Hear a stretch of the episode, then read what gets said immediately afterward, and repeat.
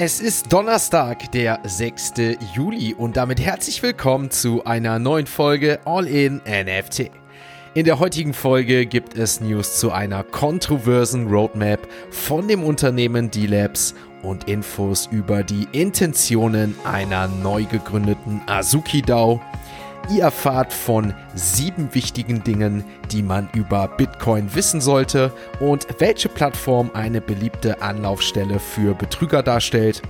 Und neben unserem täglichen Blick auf den Kryptochart und den Floorpreisen auf OpenSea schauen wir auf einen bösartigen Polygon Airdrop, den Aufschwung digitaler Vermögenswerte und den Spieleentwickler Ubisoft, der einen konsequenten Schritt ins Web 3 wagt.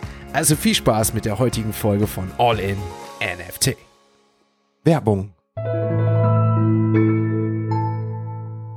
In der heutigen Werbung möchte ich euch darauf aufmerksam machen, dass All in NFT am 8.7. das zweite IRL, also in Real Life Event feiert. Dazu seid ihr natürlich herzlich eingeladen. Ihr könnt jetzt Tickets auf www.allinnft.de ergattern. Dort einmal unter den Reiter Shop und dort findet ihr Tickets zu dem Event 8.7. in Stuttgart. Mehr Infos dazu im All-in-NFT Discord oder auf unseren Social Media Accounts. Ich würde mich natürlich freuen, wenn ich euch dort persönlich treffen würde. Also bis dann, viel Spaß und los geht's mit der heutigen Folge.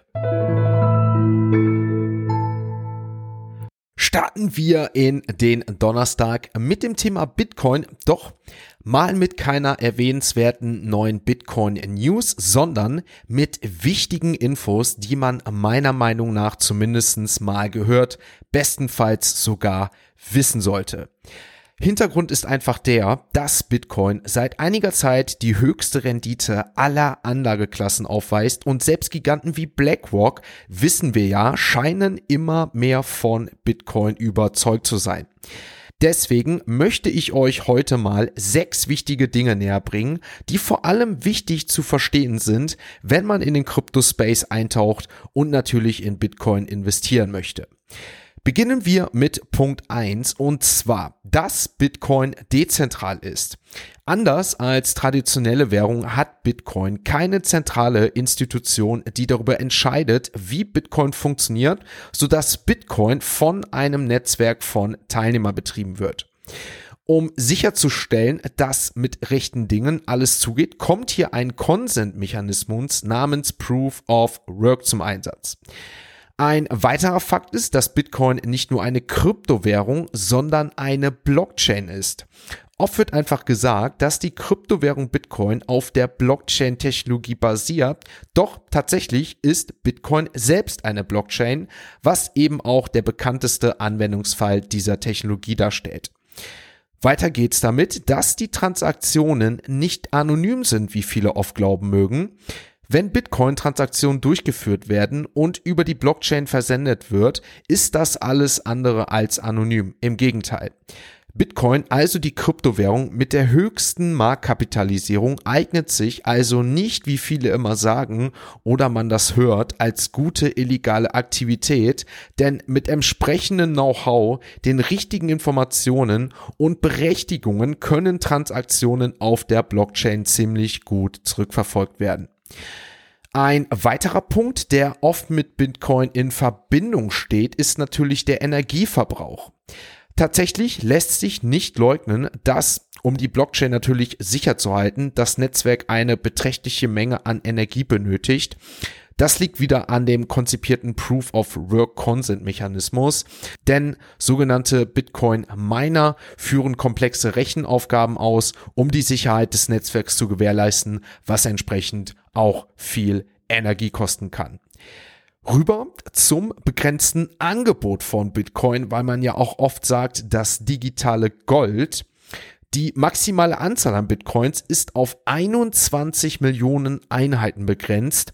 Diese werden natürlich nach und nach sozusagen freigesetzt und gemeint, also geschürft wie das Gold sozusagen. Und der größte Teil der Coins ist schon bereits im Umlauf, sodass zum aktuellen Zeitpunkt ca. 19,4 Millionen Bitcoins auf den natürlich unterschiedlichsten Börsen und Wallets gehalten werden. Zu guter Letzt noch das sogenannte Bitcoin Halving, das auch demnächst wieder bevorsteht. Die Freigabe der eben noch verbliebenen 1,6 Millionen Bitcoin ist im eigenen Code festgelegt und wird alle 210.000 neuen Blockchain-Blöcken, also ungefähr alle vier Jahre halbiert. Bei diesem Ergebnis, das als Bitcoin Halving halt bezeichnet wird, wird die Belohnung, die die Miner für die Aufrechterhaltung der Blockchain erhalten, im kommenden Jahr von 6,25 auf 3,125 Bitcoin pro Block halbiert. Dass das natürlich Probleme mit sich bringt, ist keine Frage, aber das Ganze wäre natürlich jetzt hier an Ort und Stelle auf jeden Fall ein anderes Thema und würde den Rahmen auf jeden Fall sprengen. Das können wir natürlich gerne mal zu einer anderen Zeit diskutieren, wenn ihr mich fragt. Doch damit hätten wir auch schon die sechs Punkte soweit durch und ich denke oder hoffe, viele von euch konnten hier was mitnehmen. Und wenn ihr natürlich, beziehungsweise alle wissen, dass All in NFC viel und mich persönlich, was das Ganze betrifft, mit der sieben zu tun hat, müssten es eigentlich auch sieben Punkte sein. Und ja, das sind es auch. Natürlich, meine lieben Podcast-Zuhörer, wenn ihr das Ganze aber wissen wollt, dann schaut im All-in-NFT Discord vorbei, denn dort wisst ihr bzw. kommt ihr dann mit, was es mit den außen kommenden Angebotsdruck auf sich hat, welche Folgen das hat. Schaut im All-in-NFT Discord vorbei, dort einen GM-Coffee-Token zu legen und dort kommt ihr in die Gruppe. Dort habe ich dann den siebten Punkt mitgeteilt. Damit würde ich sagen, sind wir auch mit dieser Thematik durch. Kommen jetzt zur nächsten Kategorie, wechseln zu CoinMarketCap und dort werfen wir natürlich einen Blick auf die aktuellen Kurse der Kryptowährungen. Ein Blick auf den Krypto-Chart zeigt uns, dass es gestern etwas nach unten ging, aber positiv zu erwähnen, der Bitcoin ist weiterhin bei 28.000 Euro. Tendenziell ging es gestern allgemein auf dem Wirtschaftsmarkt etwas nach unten, da aktuell zum Zeitpunkt der Aufnahme die aktuelle bzw. das aktuelle Protokoll der letzten FED-Sitzung offiziell bekannt gegeben wurde und da wurde ja bereits schon verkündet, dass es möglicherweise noch in diesem Jahr zwei weitere Leitzinsanhebungen geben wird und man spekuliert, dass in dieser Diskussion, dass in dieser Sitzung vielleicht hervorgeht, in diesem Protokoll, dass es mehr als zwei sind. Deswegen gab es gestern was Unruhe und natürlich sind dann auch dementsprechend einige Krypto-Assets gesunken. Ethereum gestern minus 2,57 Prozent, der Kurs bei 1761 Euro, Dogecoin minus 5, Solana jetzt wieder minus 4, auch der Litecoin minus 5 Prozent. Also ihr hört, gestern ging es dann doch mal wieder nach unten. Bitcoin Cash natürlich Gewinner der letzten Wochen mit einem Minus von 8% gestern. Blicken wir auf weitere Kryptowährungen in den Top 50 auf CoinMarketCap fällt natürlich auch die DAO auf, auch hier minus 5%. Ebenso starke Minus gestern der GRT, The Graph Token, auch hier minus 9% gestern. Und blicken wir abschließend auf Platz 50, haben wir dort den The Sandbox Token, den Sand Token mit einem Minus von 5%. Damit sind wir mit dem Blick auf CoinMarketCap auch schon heute durch. Morgen natürlich noch spannend, wie es ins Wochenende geht. Doch morgen natürlich dann mehr zu. Jetzt kommen wir zur nächsten Kategorie und werfen einen Blick auf die heutigen Web 3 Kurznews. What about this internet thing? Do you, do you know anything about that? It is the big new thing. Die zweite Woche in Folge verbuchen Kryptoanlageprodukte einen positiven Nettozufluss. Laut Vermögensverwalter CoinShares summieren sich die Investitionen der letzten 14 Tage auf 334 Millionen US-Dollar. Bitcoin stand mit Zuflüssen in Höhen von 123 Millionen US-Dollar weiterhin im Mittelpunkt des Interesse der Anleger, so CoinShares. 98% aller Zuflüsse in digitale Vermögenswerte landeten demnach bei Bitcoin. Ethereum verbucht ein minimales Plus von ca. 2%. Dem Bericht ist weiter zu entnehmen, dass das gesamte verwaltete Vermögen mit aktuell 37 Milliarden US-Dollar auf dem höchsten Stand seit Juni 2022 bemessen ist. Eine neue Welle der Kontroverse umgibt das NFT-Projekt Azuki nach der Einführung von Azuki Elementals. Die neu gegründete DAO der Blue Chip Marke zieht darauf ab, finanzielle Gelder von dem Azuki-Gründer Sagabond, auch bekannt als Alex Ju, zurückzuerhalten.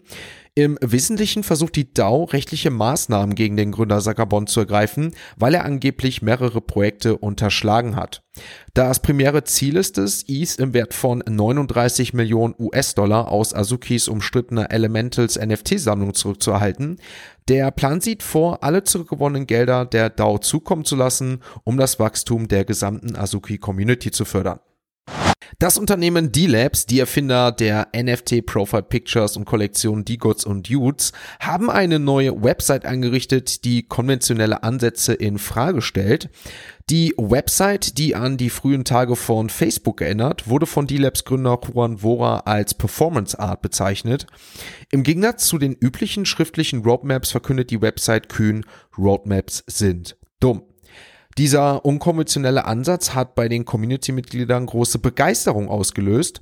Teaser und Andeutungen auf der Website deuten auch darauf hin, dass die Labs in Season 3 weibliche D-God-Avatare einführen könnte.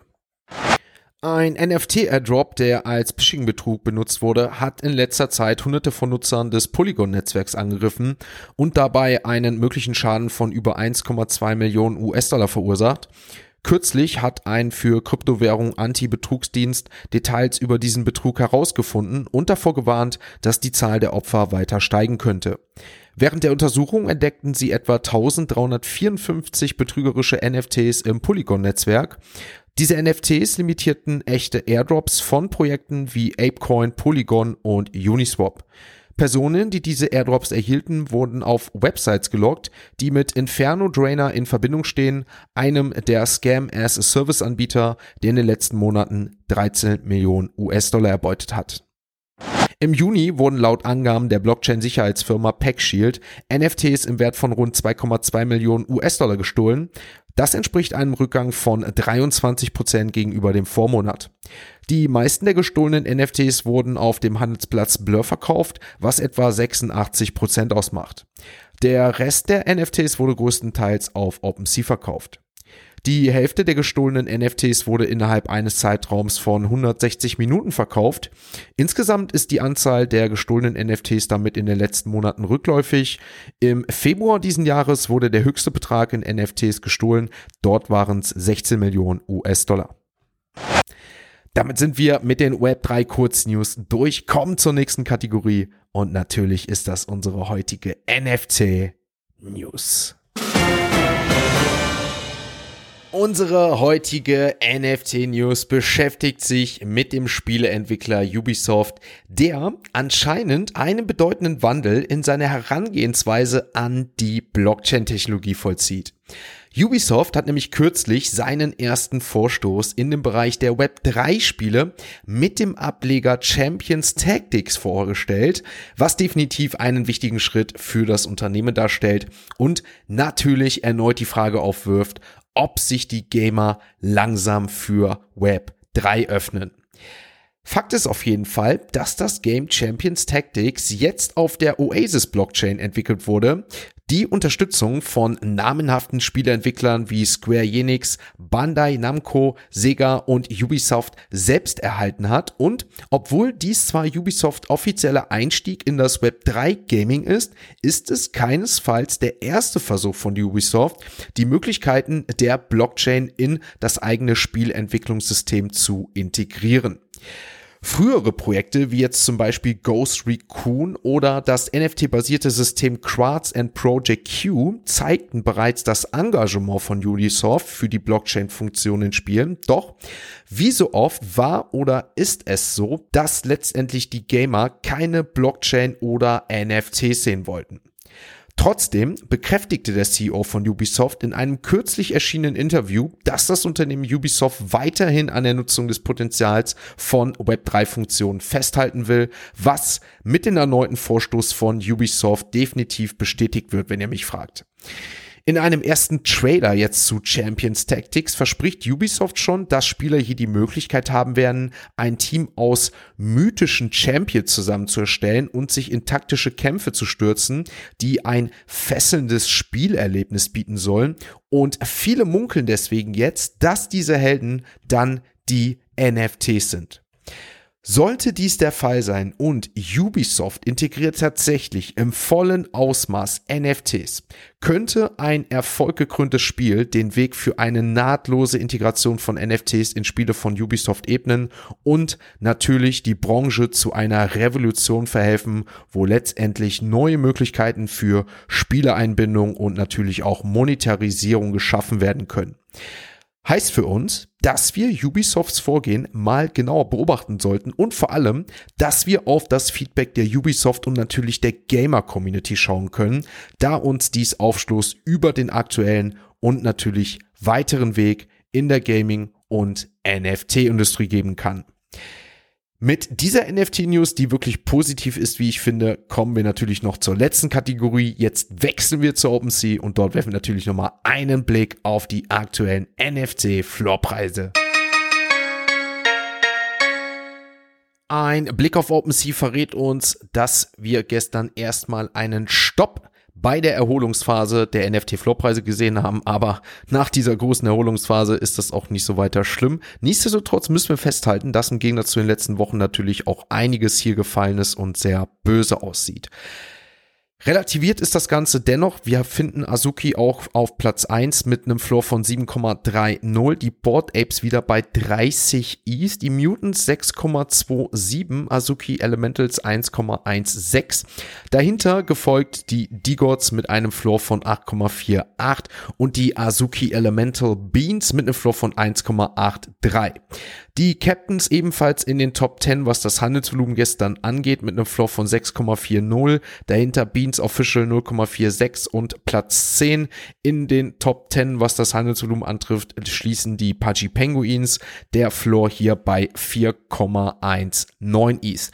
Blicken wir natürlich noch auf andere Projekte auf OpenSea, dann haben wir die Doodles mit einem Floor von 1,78 aktuell gelistet. Clone X leicht Erholung, wieder Tendenz Richtung 2 Is mit einem Floor von 1,90. Other Side Coders 4,92, die Potatoes mit einem Floor von 1,60 gelistet, die Emphas mit einem Floor von 0,62, Cyberkongs unter 8 Eves 7,98 und die Cool Cats mit einem Floor von 0,70 ETH. Dann finden wir noch Word of Woman, das Projekt aktuell mit einem Floor von 0,75 gelistet und wenn wir uns auf Platz 99 100 anschauen, finden wir die Invisible Friends mit einem Floor von 0,94 ETH und auf Platz 100 finden wir Lance Protocol, die Profiles mit einem Floor von 151 USDC. Damit sind wir mit dem Blick auf OpenSea so weit durch. Der Donnerstag ist damit geschafft. Ich wünsche euch natürlich einen schönen Start in diesen neuen Tag und damit den vorletzten Tag in diese Woche. Und natürlich morgen ist es soweit. Morgen steht natürlich schon das erste kleine Side-Event von All in NFT an. Am Abend geht es in ein schönes Holder-Essen. Doch dazu würde ich sagen, in der Podcast-Folge morgen nochmal mehr. Und am Samstag ist es soweit. Stuttgart All in NFT feiert das zweite in Real Life Event und dort wird gefeiert und abgerissen. In diesem Sinne, morgen hören wir uns natürlich dann nochmal, bevor wir uns in dieses wirklich, wirklich schöne Wochenende verabschieden. Deswegen macht euch einen schönen Tag und schaltet morgen nochmal ein, wenn es ein letztes Mal für diese Woche heißt All in NFT. Ein abschließender Hinweis, die im Podcast besprochenen Themen stellen keine spezifischen Kauf- oder Anlageempfehlungen dar. Der Moderator haftet nicht für etwaige Verluste, die aufgrund der Umsetzung der Gedanken oder Ideen entstehen.